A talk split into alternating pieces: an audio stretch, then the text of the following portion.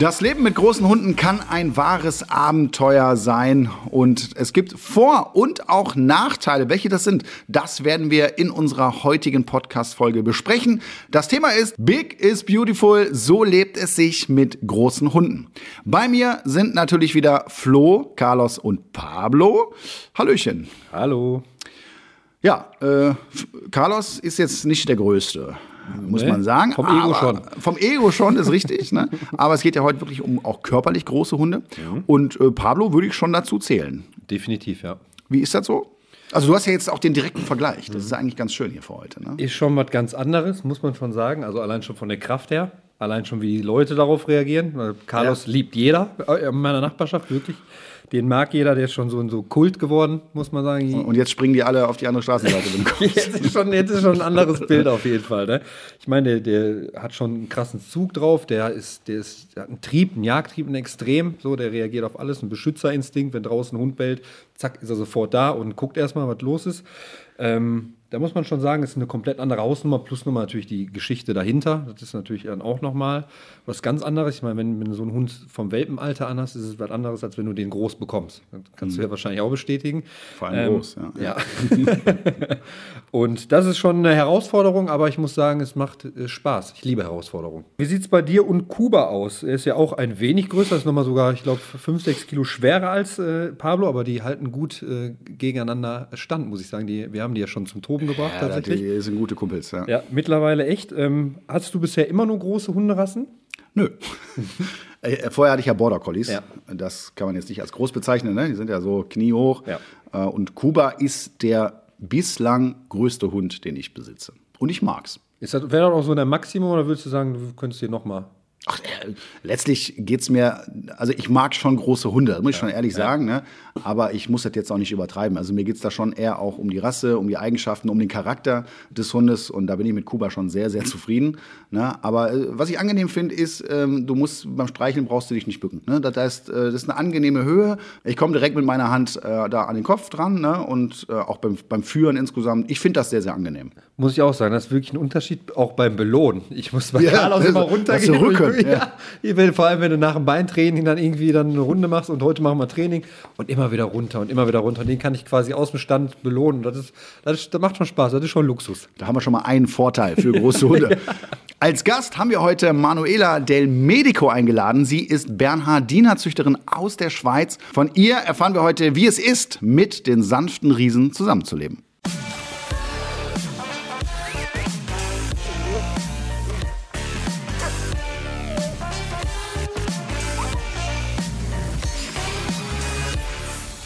Hunde, die Größe und Stärke verkörpern, üben auf viele von uns eine besondere Faszination aus. Doch was macht große Hunderassen so faszinierend? Es muss ja nicht immer ein Bernardiner sein. Es gibt unzählige große Hunderassen, wie beispielsweise der irische Wolfshund. Hast du schon mal gesehen einen? Ja. mega imposant, mhm. muss man wirklich sagen. Leonberger oder der Klassiker auch die Doggen. Im ja. Prinzip die deutschen Doggen oder dänische Doggen sind noch ein bisschen größer.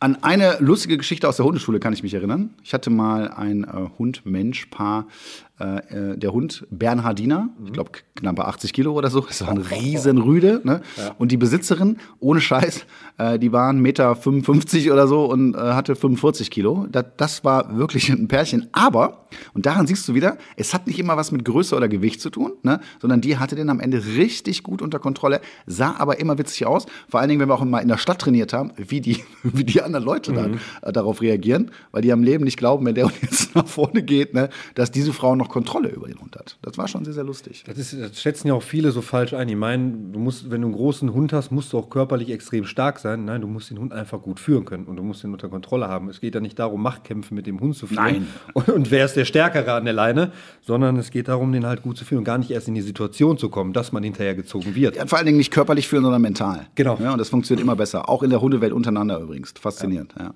Worauf achtet man denn besonders bei Training mit großen Hunden? Ins Fitnessstudio gehen und stark werden, oder? Nein, also ja, da bin ich auch wieder kein Freund von. Also ein kleiner Hund wird für mich genauso erzogen wie ein großer Hund. Ne? Das ja. ist ja gerade das Thema, dass ich, das, dass ich die mentale Führung hier übernehme. Ne? Von daher würde ich da jetzt erstmal keine Unterschiede sehen. Es ist vielleicht äh, bei manchen großen Hunden noch mal wichtiger, weil wenn dann was passiert, äh, wird es vielleicht noch mal ein bisschen gefährlicher. Ne? Und äh, das sollte man schon wissen. Und man sollte eben von Anfang an auch darauf achten, äh, nicht auf Körperlichkeit zu setzen. Weil, ganz ehrlich, bei vielen, wenn ich sehe, wenn der Kuba mal richtig in die Leine geht, und du wirst es auch kennen bei ja. Pablo, da ist schon was hinter. Ne? Mhm. Ne? Und ähm, darauf muss man sich einfach einstellen. Ansonsten sieht das Training genauso aus wie bei kleinen Hunden auch. Also ich sage, da kommt man schon ins Schwitzen, wenn er anfängt zu ziehen und vor allem am Anfang, wenn, wenn er wirklich nur in die Leine reingeht, da hat man keinen entspannten Spaziergang. Und da würde ich auch allen sagen, versucht das nicht über Körperlichkeit zu regeln, weil die haben Energie und Power, die ziehen halt auch lange, lange durch. Die haben lange Atem auf jeden Fall dafür. Konntest du denn eine Veränderung im Training mit Pablo aufgrund seiner Größe im Gegensatz zu Carlos feststellen? Und wenn ja, wie sieht die denn aus? Ich muss sagen, nicht wirklich. Also Unterschied gibt es jetzt nicht wirklich, außer dass er natürlich mehr Kraft hat, definitiv. Ja. Aber am Ende des Tages ähm, trainiert man beide relativ gleich, wobei halt ein Welpe ist schon ein anderes Training als ein Hund, der jetzt aus dem Tierschutz ja, kommt. Ne? Klar, auch, ja. Genau.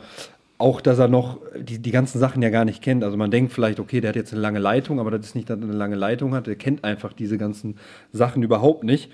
Und äh, einfach, ich muss, habe das Gefühl, noch ein bisschen konsequenter sein zu müssen und selber noch unaufgeregter, weil ich sonst auf den übertrage, weil der kann schon sehr wibbelig werden, wenn es um Training, vor allem um, ums Essen dann auch geht, ne, weil er so, so abgemagert war, dass er da totalen Fokus drauf hat.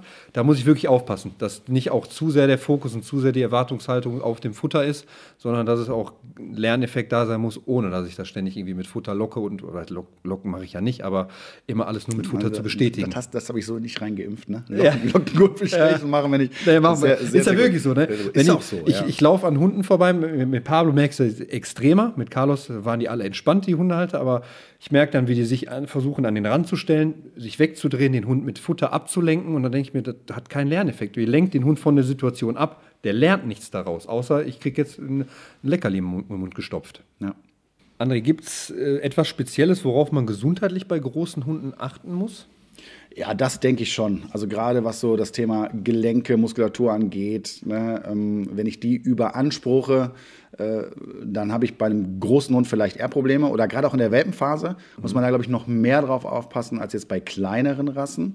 Und was auch wichtig ist, wenn wir jetzt von körperlicher Gesundheit sprechen, das Thema Magendrehung ja. spielt bei großen Hunden auf jeden Fall eine größere Rolle. Es kann auch bei kleinen Hunden passieren, aber bei größeren Hunden, je nach Aufbau des Brustkorbs auch, äh, ist da auch eine Gefahr. Auch das muss ich wissen und dementsprechend mich auch verhalten, dass das möglichst nicht passiert. Wie würdest du jetzt sagen, äh, Fütterung allgemein nach dem Spaziergang? Nicht ja. vor dem Spaziergang. Wenn ja, vor dem Spaziergang, dann wie viel Zeit dazwischen? Ja, also würde ich schon zwei Stunden oder so zwischenlassen. Das kann man ja ganz gut koordinieren. Ne? Also wenn ich nach dem Spaziergang fütter, habe ich ja erstmal genug Zeit und da sollte der Hund auch ruhen. Ja? Und mhm. äh, generell finde ich das keine schlechte Angewohnheit, das so zu machen. Ich mache das eigentlich immer so. Wie machst ja. du das? Ich gehe, also ich morgens, ich trinke erstmal meinen Kaffee. Das, das, ist natürlich ist, wichtig. Ja. Die Jungs haben Ruhe und dann gehen wir raus und danach gibt es Futter und dann ist Ruhe. Ja. Dann ist auch wirklich, dann sind die ausgepowert, die haben gegessen, Magen voll und kommen dann auch gut und selbstständig zur Ruhe. Das ist ein optimal strukturierter. Tag. Ne? Also so sollte es aussehen. Aber ist schon richtig, bei großen Hunden sollte man da nochmal besonderen Wert drauf legen. Ich bekomme oft die Nachricht so, ich, ich würde gern den, den und den Hund aufnehmen, also eine große Rasse meistens, aber ich habe eine kleine Wohnung, ich habe nicht genügend Platz und ich weiß nicht, was ich machen soll. Und da ist meine Antwort, und ich glaube, da bist du auch, zu Hause ist Ruheort. Da ist nicht Ort, wo du den Hund auslasten solltest. Natürlich Luxus, wenn man einen Garten hat, ist schön für den Hund, aber es geht nicht darum, maximalen Platz drin zu haben, sondern mit dem Hund den auszulassen, draußen Dinge zu machen, zu trainieren, den wirklich zu fördern und zu fordern und nicht zu Hause Action ich sag's mal ganz krass, es ist vollkommener Blödsinn. Du kannst ja. in einer Einzimmerwohnung leben mhm. und kannst eine deutsche Dogge haben. Ja. Also warum denn nicht? Ja, ist, äh, völlig richtig. Ich äh, suche mir eine Rasse aus, äh, wo ich auch darauf achte, wie sportlich, wie aktiv bin ich. Ne? Also kann ich diesem Hund denn gerecht werden am Ende des Tages? Aber ich weiß nicht, was Leute sich mal denken. Ich meine, der Hund, der joggt ja jetzt nicht in der Wohnung hin und her oder rennt so Kreise im Garten und lastet sich dadurch aus. Da geht's ja um ganz andere Sachen, sagst ja. du völlig richtig. Also wenn das das einzige Argument ist, ne, äh, dann kauft euch einfach einen großen Hund und macht euch euch keinen Kopf. Ganz klar. Ja, bin ich auch hundertprozentig äh, bei dir, weil ich habe einen Garten und die rennen da nicht im Garten die ganze Zeit rum und, und toben sich aus und was weiß ich nicht. Wir gehen eine Runde Und im Garten legen die sich in die Sonne und entspannen Ja. und schlafen. Gehen Ja. mal ins Wasser und keine Ahnung. Deswegen, das ist gar kein Argument für mich. Worauf ich vielleicht achten würde, ist, wenn ich diese Einzimmerwohnung habe, die ist aber in der achten Etage ohne Aufzug. So, dann sind wir wieder bei diesem, bei diesem gesundheitlichen Thema. Ne? Wenn der Hund dann jeden Tag da ganz viel Treppen ist, das ist nicht unbedingt die beste Variante. Aber ansonsten spielt die Größe der Wohnung keine Rolle. Worauf man allerdings achten muss, ist das Thema Autofahren. Ne? Also je nachdem, was ich für ein Auto habe, und jetzt einen riesigen Hund, da, da geht natürlich nichts mehr in den Kofferraum rein. Also wenn der Kuba im Kofferraum ist, ist der Kofferraum belegt. Ja, bei mir auch. Da geht gar nichts mehr rein. Ne? Definitiv, Das, das muss man sich vorher klar machen. Als Gast begrüße ich jetzt Manuela Del Medico. Sie ist Bernhardiner Züchterin und kommt aus der Schweiz. Hallo Manuela, schön, dass du heute dabei bist. Hallo, grüß dich. Äh, erzähl doch mal ein bisschen über dich. Also mit wie vielen Bernhardinern lebst du aktuell zusammen und wie bist du eigentlich auf den Hund gekommen? Also, ich lebe mit fünf Bernardiner Hunden. Die sind alle zwischen sieben Jahren und äh, ein Jahr alt. Und äh, ich bin eigentlich zum Bernardiner gekommen durch meinen Ex-Mann. Ja, er hat mich darauf gebracht. Eigentlich wollte ich immer einen Schäferhund, aber Bernardiner sind da sehr gemütliche Hunde und ja, die treuen Bernardiner sind geblieben und der Mann ist weg. So ist das. So, so ist das manchmal. Ne? Ja, Hunde sind halt die treuesten Wesen, die es gibt. Ne? Ja, klar. Also das heißt, du hast schon de- deine Liebe dann auch für, für Bernardiner äh, entdeckt, aber äh, dann bist du ja irgendwann auch zur Zucht gekommen. Wie war das denn? Genau. Ja, ja, das war eigentlich auch so eine verrückte Idee von meinem Ex-Mann. Er hat da, er war voll begeistert von diesem Hund, hatte, wie gesagt, schon vor unserer Beziehung immer Hunde. Und ähm, er hat da mit mir gespürt, dass ich da Begeisterung habe für das. Und so hat er immer wieder einen mehr nach Hause gebracht. Und äh, bis es dann eine gute Zuchthündin gab, dauert es doch eine Weile. Und äh, dann habe ich mit ihr den ersten Wurf gestartet. Das war noch in Frankreich und da kamen gleich zu Beginn zwölf Welpen zur Welt. Wow. Also da wurde ich gleich geforstet. Es war eine super schöne natürliche Geburt, äh, aber ja, ich wurde da geforstet und ich habe mich sehr dafür interessiert und deshalb habe ich das ja etwas ausgeweitet, habe ich mich weiter informiert und ausgebildet. Ja. Bernardiner sind ja sehr sanftmütige Wesen. Ähm, kannst du noch mehr über den Charakter erzählen? Ruhig sind sie ja auch. Mhm. Ja, ruhig sind sie nicht immer, ne? Es Ja. ist schon ein Hund. Also es ist kein Plüschtier, das man irgendwie rumkommandieren kann.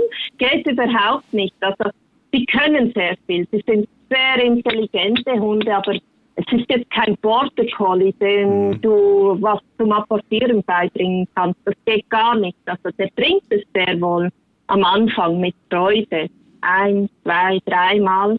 Beim vierten Mal sagt er dann schon, hey, schmeiß das Ding nicht jedes Mal weg, hol es dir doch selber. Und dann läuft er davon. Das ist typisch Bernardiner. Also es gibt selten solche, die schauen das bei anderen Rassen vielleicht ab. Aber er ist schon recht eigenständig und gutmütig vor allem. Er hat einen ganz tollen Charakter, also gut zu Menschen, gut zu anderen Hunden. Und das sollte man unbedingt fördern und äh, beibehalten. Das ist ganz, ganz wichtig. Wie sieht dein Alltag mit Hunden aus? Ähm, praktisch nur mit Hund.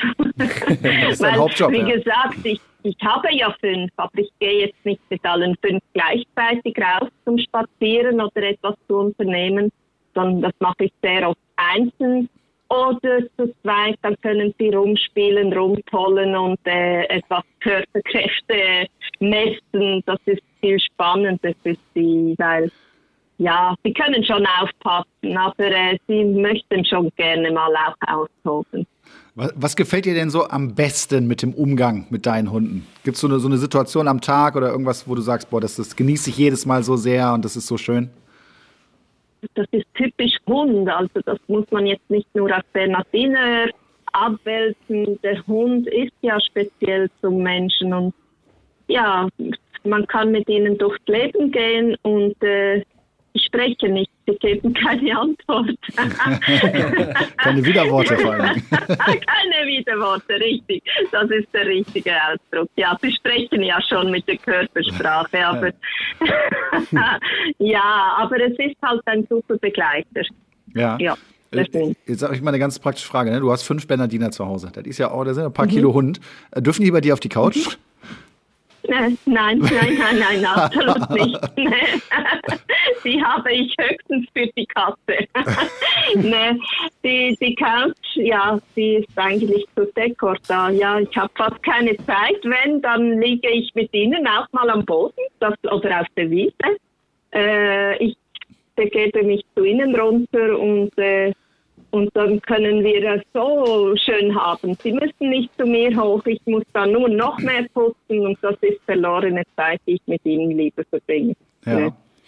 Jetzt gibt es bestimmt auch so Zuhörer, die sagen, boah, Bernardiner, äh, auch eine tolle Rasse, mhm. ne, habe ich vielleicht auch schon mal überlegt. Ähm, was würdest du denn so als Züchterin sagen, welche Überlegungen und vor allen Dingen auch Vorbereitungen müssen so Neubesitzer äh, denn sich machen oder was müssen sie für Voraussetzungen mitbringen? Worauf achtest du da genau? Also ich empfehle für jeden, der Begeisterung hat für Bernardiner, Achtung, es sind keine Plüschtiere. Also es ist sehr, sehr oft wird es so einfach gezeigt, dass man einfacher Umgang hat, aber es sind sicher zwei Jahre, da hat man eine riesen Arbeit vor sich.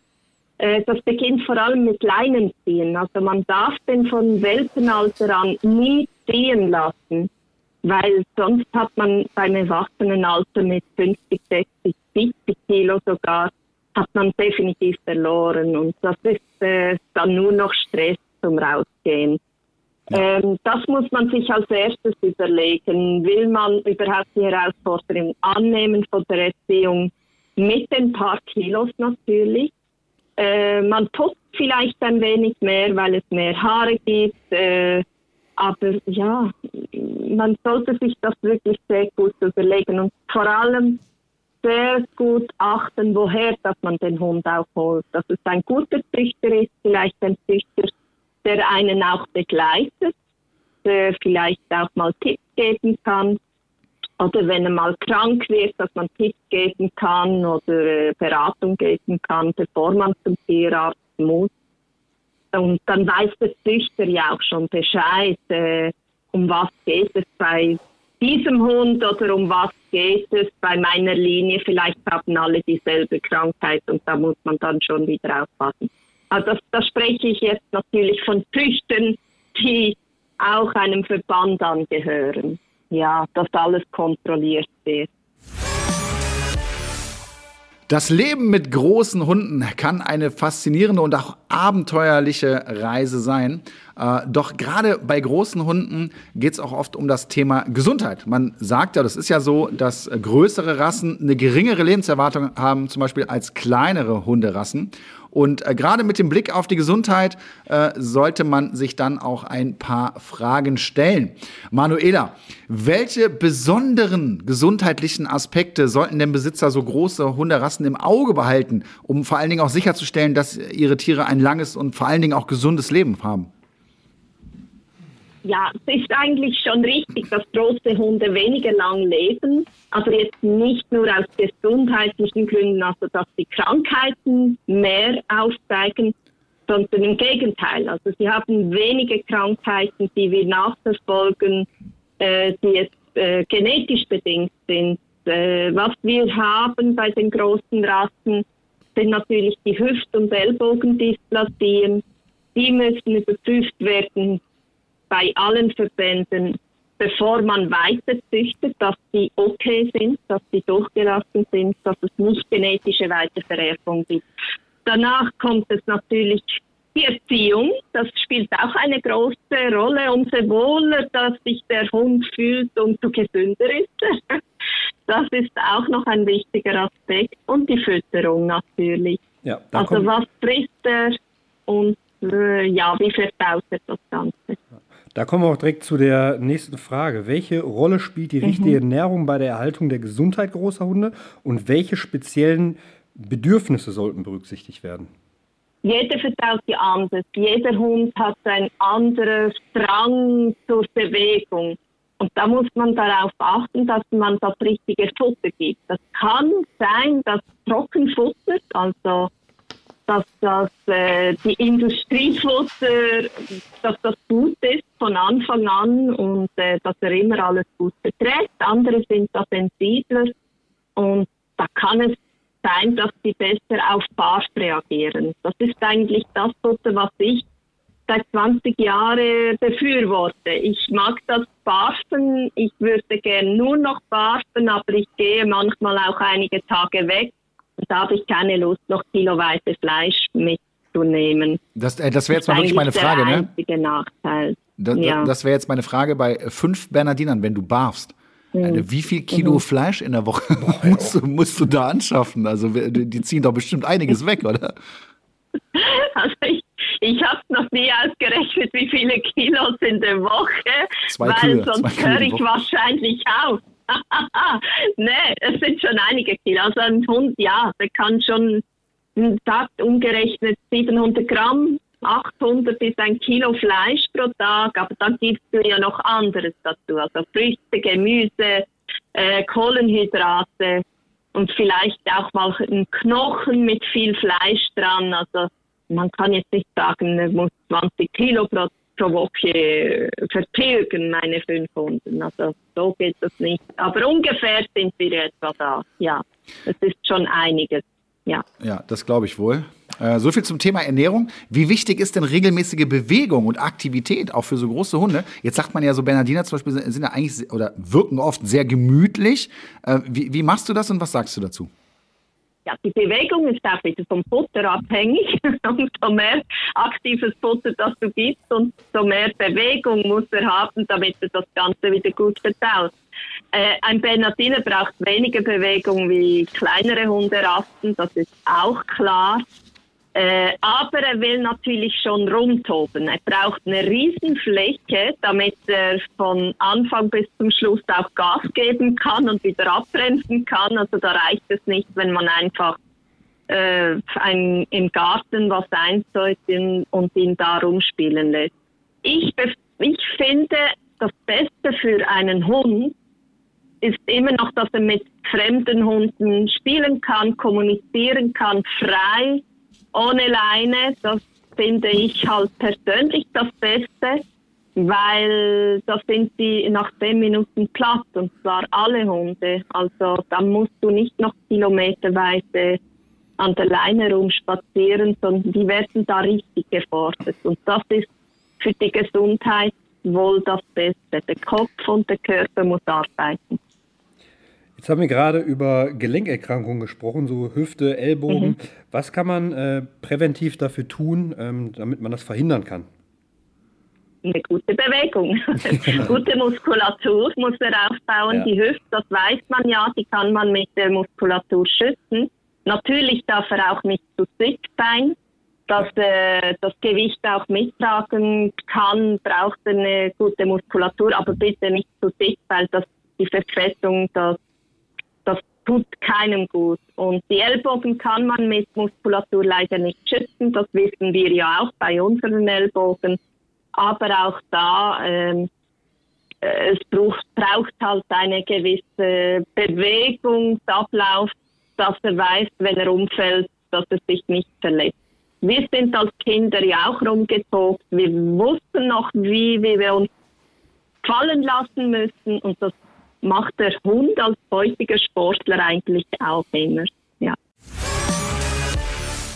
Große Hunde, das hat auch viele Vorteile und es ist eine schöne Sache, das kann ich aus eigener Erfahrung sagen. Und wir kommen zu den besten Eigenschaften zum Leben mit großen Hunden. Und ich fange mal direkt mit dem ersten an und das ist Sanftmütigkeit. Gilt wahrscheinlich nicht jetzt für jede Hunderasse und für jeden Hund, aber generell kann man das schon sagen. Wie ist da dein Gefühl? Definitiv auch. Ich finde, ich, ich kenne so viele große, liebevolle Hunde, wo man manchmal denkt, boah, das kann doch nicht wahr sein, das sind doch bestimmt Killermaschinen, so im Endeffekt, so wenn du von Weitem siehst. Aber auch, ich meine, du siehst ja bei Kuba oder bei Pablo, das sind so liebevolle Wesen und äh, der Rasse steckt man dann oft so, ein, so eine Karte zu, dass sie gar nicht so ist, wie sie, wie sie eigentlich, ja, ja. Zu, also wie sie bei uns ist. Oder auch wie, wie man sie oft kennenlernt. Deswegen, also das ist definitiv gegeben. Ich kenne auch mehr große Hunde als kleine Hunde, die so Ruhe ausstrahlen. Ja. Kennst du das? Ja. Also, ne, der Kuba bringt das auf jeden Fall auch mit, mittlerweile. Ja. Äh, ja, und das mag ich auch total gerne zum Beispiel. Dann kommen wir zum zweiten, beschützender Instinkt. Ist ein Punkt, definitiv, kann man sagen. Also Hunde sind A für mich die beste Alarmanlage, wobei das ist eigentlich egal, ob der groß oder klein ist. Hauptsache der meldet. Ja, definitiv. Im richtigen Moment ne? und übertreibt es nicht. Aber zum Beispiel war immer so ein Punkt, ich wohne ja ziemlich auf dem Land. Meine Frau geht fast jeden Morgen joggen. Und ähm, so, wenn es dann im Winter irgendwie noch dunkel ist oder so, ne, habe ich schon immer ein gutes Gefühl gehabt. Dann kam äh, der Kuba. dann habe ich gesagt, ciao, viel Spaß. Ja. Weil ich selber auch die Erfahrung gemacht habe, teilweise auch zu krass und übertrieben, dass die Leute mir echt aus dem Weg gehen. Also gerade die, die den nicht kennen. Ne? Die sehen den nur und denken, ui, äh, was ist das denn? Wenn die den drei Sekunden kennen, ist vorbei. Ist so. Muss man auch Ist so, sagen. Ne? Aber das hat schon, das spielt eine Rolle. Da überlegt man sich zweimal, ob man da nah rangeht. Das ist ja, was wir gerade gesagt haben. Ne? Von Weitem sehen die so aus und die wirken so durch ihre Größe, aber die sind so liebevolle Wesen, so, so sanftmütige Wesen. Ja, meistens. Meistens, Das klar. muss man ja auch ein bisschen relativieren. Also Ja. da gibt es auch andere Das stimmt schon. Kandidaten. Das kann ich dir sagen. Aber ähm, ja, insgesamt ist das auf jeden Fall ein Punkt. Und wir kommen gleich zum nächsten. Und äh, der lautet Vielseitigkeit. Viele große Hunderassen sind einfach vielseitig einsetzbar. Ob Rettungshunde, Therapiehunde oder ja, einfach treue Begleiter. Äh, auch im Sport zum Beispiel. Ich möchte hier überhaupt nicht kleine Hunderassen irgendwie schlechter stellen oder, ne, also es geht da gar nicht dagegen. Aber ähm, es ist in vielen Bereichen einfach sinnvoll, wenn der Hund auch eine gewisse Größe mit sich Du bringt. kannst mit großen Hunden definitiv mehr machen, auch mehr Sportarten und auch diese ganzen Sachen. Die Arbeitshunde sind ja meistens auch größere Rassen. Ja, oder Wasserrettung. Ja. So, da brauchst du schon ein bisschen Größe, um dich da aus dem Wasser zu ziehen. Aber da muss ja auch jeder wieder selber wissen, was wir ja auch immer sagen. Es kommt nicht darauf an, ob die Rasse schön ist, sondern passt die zu einem. Möchte man auch Passen die Zeit- Eigenschaften, Genau, ja. möchte man die Zeit auch investieren, möchte man Sport machen, möchte man vielleicht auch in irgendeinen Dienst reingehen damit. Das sollte man immer vorher wissen. Ne? Möchtest du hier eigentlich in den Dienst reingehen? Hier irgendwie so an die Tür mit ihm, weißt du? Ich, sehe dich da, weißt du? Ich sehe dich da so vom, vom Club, ey. Weißt du, hier beide so, ah, Da passt, ne? du kommst ja heute nicht rein. Ja, der kommt ja aber auch nicht rein. ähm, ja, der nächste Punkt, imposante Präsenz. Und das ist wirklich so, das kannst du bestätigen, das kann ich bestätigen. Leute wechseln einfach die Straßenseite, ob mit Hund, ob ohne Hund. Das ist schon so eine Ausstrahlung von Weitem, wo man, wo viele einfach so eine, ja, so ein bisschen ängstlich sind. Obwohl ich finde, man sollte da auch nicht so eine Angst ausstrahlen, aber Ja. kann man auch nicht jeden verübeln. Nein, auch schlechte Erfahrungen nein gerade Leute, die keine Erfahrung mit Hunden haben, kann ich es verstehen. Ich, ich finde zum Beispiel Terrier äh, viel bedenklicher. Weil ne, ich bin schon ein paar Mal auch von, von einem Terrier irgendwie mal gebissen worden. Mhm. Das passiert halt, ne? Äh, alter Schwede. Und es ist viel schwieriger zu steuern. Ja, also ich mag lieber, wenn es jetzt um, um aggressives Verhalten geht, was ich irgendwie trainieren muss, mag ich lieber größere Hunde als kleine Hunde. Warum? Ja, weil den, den kleinen Hund, bis ich den, wenn der mich angreift, bis ich den mal gepackt habe oder Mhm. Ja, stimmt, irgendwie ja. sichergestellt habe, der ist so wendig und so schnell Ja, ja. und hat auch richtig Power im Gebiss. Ne? Und bei großen Hunden ist es oft ein bisschen einfacher. Da hast du recht, das stimmt wirklich. Im nächsten Teil wollen wir mit dir, Manuela, ein bisschen über die Integration von großen Hunden in die Familie sprechen. Da gibt es ja auch sicherlich die ein oder andere Herausforderung. Und die erste Frage, die ich an dich habe, ist, wie können große Hunde erfolgreich in eine Familie integriert werden, insbesondere wenn zum Beispiel bereits andere Haustiere oder eben auch Kinder vorhanden sind? Hast du da spezielle Tipps, wenn jetzt zum Beispiel jemand zu dir kommt, eine Familie, und die möchten sich jetzt gerne bei dir einen, einen Hund kaufen? Da habe ich natürlich wenig Erfahrung, weil ich, ich kaufe ja keine Hunde mehr. Aber es ist natürlich immer wieder gefragt, wie müssen sie umgehen. Und ich sage ganz klar, am besten ist ein neutral, also wenn schon ein anderer Hund vorhanden ist, an ein neutrales Ort gehen, nicht zu Hause, äh, sondern ein neutraler Ort, wo der andere Hund auch nicht sein Territorium beschützen muss. Die können sich, sich da beschnuppern, die können sich kennenlernen. Und im Normalfall, also ich erziehe jetzt meine Welpen schon so, dass sie mal wissen, wie ein, dass ein anderer Hund sie auch anknurren könnte, dass sie nicht gleich aus dem Himmel fallen und Angst kriegen, sondern das gehört einfach dazu, dass die Hunde das untereinander schon mal kennenlernen und äh, damit umgehen können. Und dann geht es eigentlich ganz einfach rein in die gute Stube. Und logisch, die Kinder, die müssen dann halt noch begrüßen und äh, und ja, betüteln, sage ich jetzt mal. Und ja, das ist natürlich süß, wenn ein Hundebaby da einzieht. Aber ich glaube, er braucht dann auch ganz schnell wieder Ruhe und die muss von Anfang an berücksichtigt werden, dass der Hund oder der Welpe gleich weiß, wo ist mein Platz, ähm, wo soll ich schlafen, wo kann ich rausgehen, gleich äh, nach draußen pipi gehen, weil sie kennen das ja eigentlich schon, dass die Stuben rein sind. Und äh, im Normalfall funktioniert das immer. Also von meinen Welpenkäufern hat es noch nie eine Reklamation gegeben, dass sie nicht stubenrein wären. Und da muss man zeigen, halt, wo ist draußen, wo kann ich Pipi machen, wo ist drinnen, wo kann ich schlafen, wo habe ich Ruhe, wo kann ich spielen. Das muss gezeigt werden. Und dann geht das einfach so richtig große Hunde, das ist natürlich schon eine imposante Erscheinung. Und gerade so ein Bernardiner, ne? wenn du da jetzt so einen 60, 70 Kilo Rüden an der Leine hast oder fünf, wie, bei dir ist der Fall. Aber ich glaube, einer reicht schon.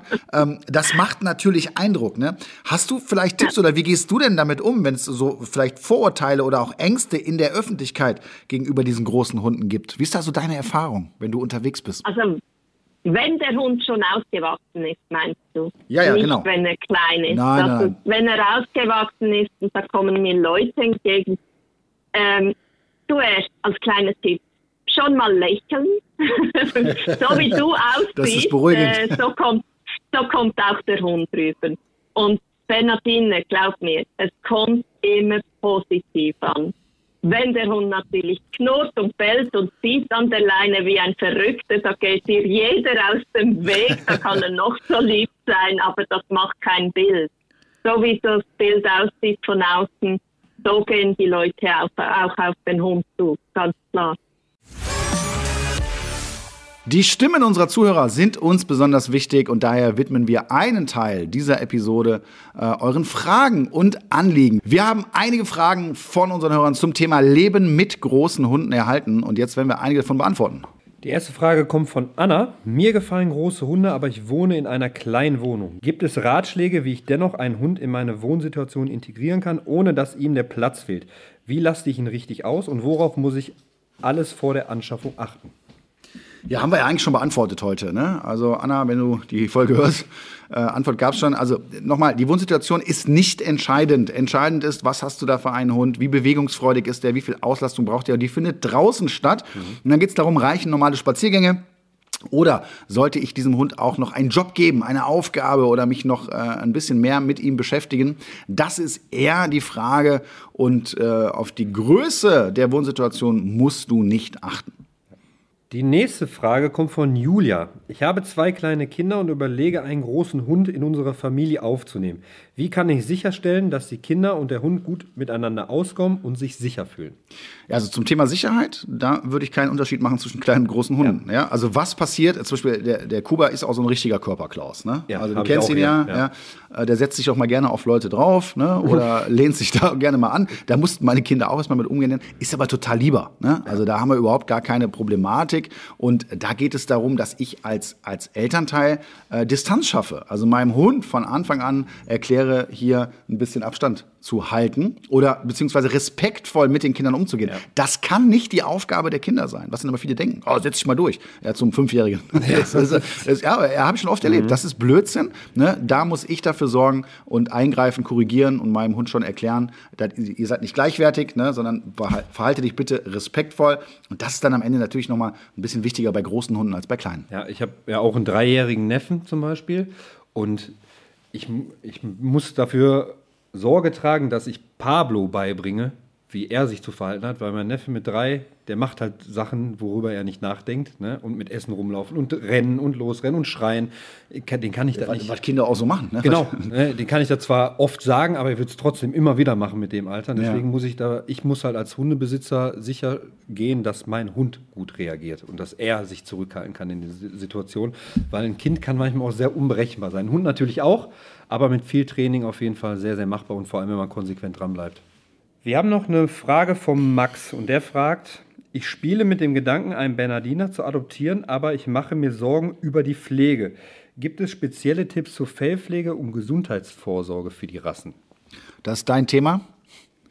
Manuela? Wie, ja, wie stehst du sehr dazu? schöne Frage. Ja, das, also die Pflege von einem Hund ist natürlich immer im Vordergrund. Speziell beim Bernardiner. Es gibt da zwei verschiedene. Kurzhaar oder Langhaar. Der, es, es verlieren beide genauso viele Haare. Also die sind nicht mehr oder weniger, sondern einfach länger oder kürzer. Äh, die Pflege ist von mir aus gesehen, wenn du täglich mal fünf Minuten mit der Bürste durch das Fell kämmst, äh, ist es ideal. Vor allem, wenn sie am Haaren sind, das ist zwei bis dreimal im Jahr, da musst du täglich mit der Bürste dahinter. Mehr eigentlich nicht. Also man muss den Hund nicht zum Friseur bringen. Man muss den Hund nicht waschen. Im Normalfall reicht es, wenn es mal regnet, dann hat er auch wieder ein nasses Fell abgekriegt und äh, das reicht wirklich. Also Shampoo empfehle ich nicht. Ähm, es sei denn, es muss wirklich sein, weil es sich irgendwo rumgewälzt hat. Aber das Fell ist ein etwas ganz Natürliches und das reinigt sich von alleine. Wenn er mal schmutzig ist, kann man es trocknen lassen und eine Stunde später drüber bürsten, bürsten und dann ist der Schmutz wieder raus. Vielen, vielen Dank, liebe Manuela. Man merkt Ja. die Leidenschaft auch zu Bernardinern. Also da, das äh, kommt sehr, sehr, Sehr schön. gut rüber. Ich glaube auch an alle unsere Hörer. Äh, danke, dass du dabei warst. Danke, dass du diese ganzen Informationen auch mit uns geteilt hast. Und wir senden dir ganz liebe Ja. Grüße in die Schweiz. Danke vielmals, danke, dass ich dabei sein durfte und ja, viele Grüße zurück nach Deutschland. Vielen, vielen Dank. Bis bald mal. danke dir. Tschüss. Tschüss.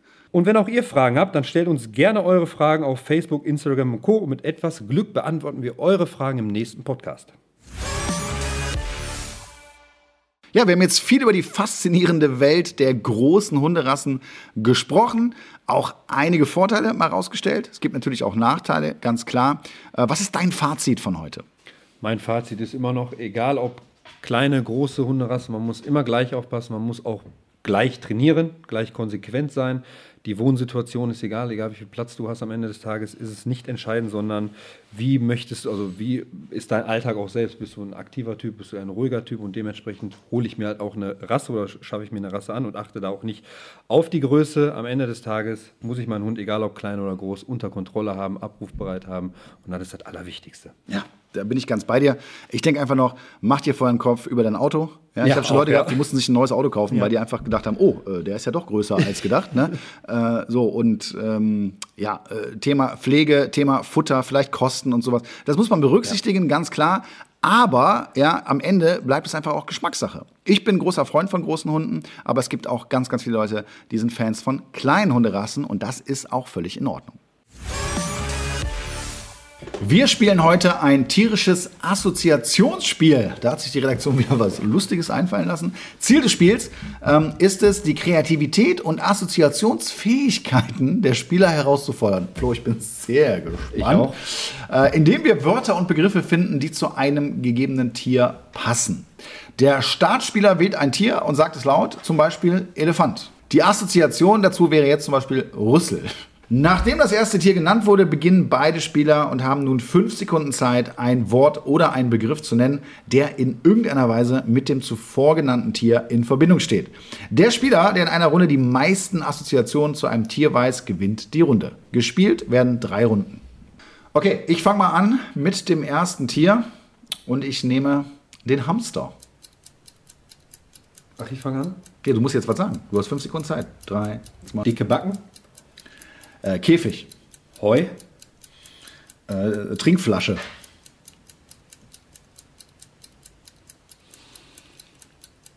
Eins. Nagen, Ah, okay. Ähm, klein,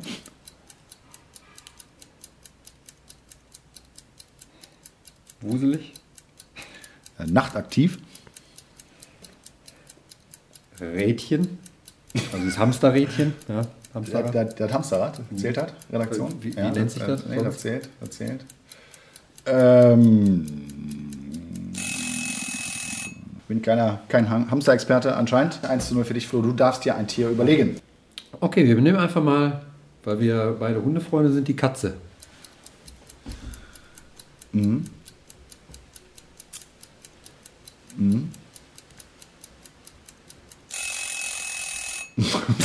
Sind fünf Sekunden jetzt vorbei oder was?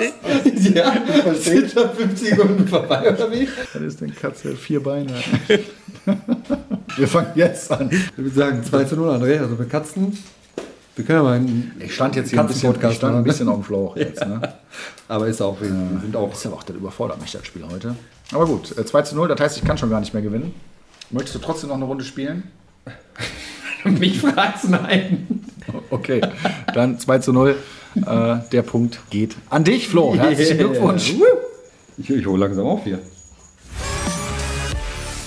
Und damit sind wir am Ende mit unserer heutigen Podcast-Folge zum Thema große Hunderassen.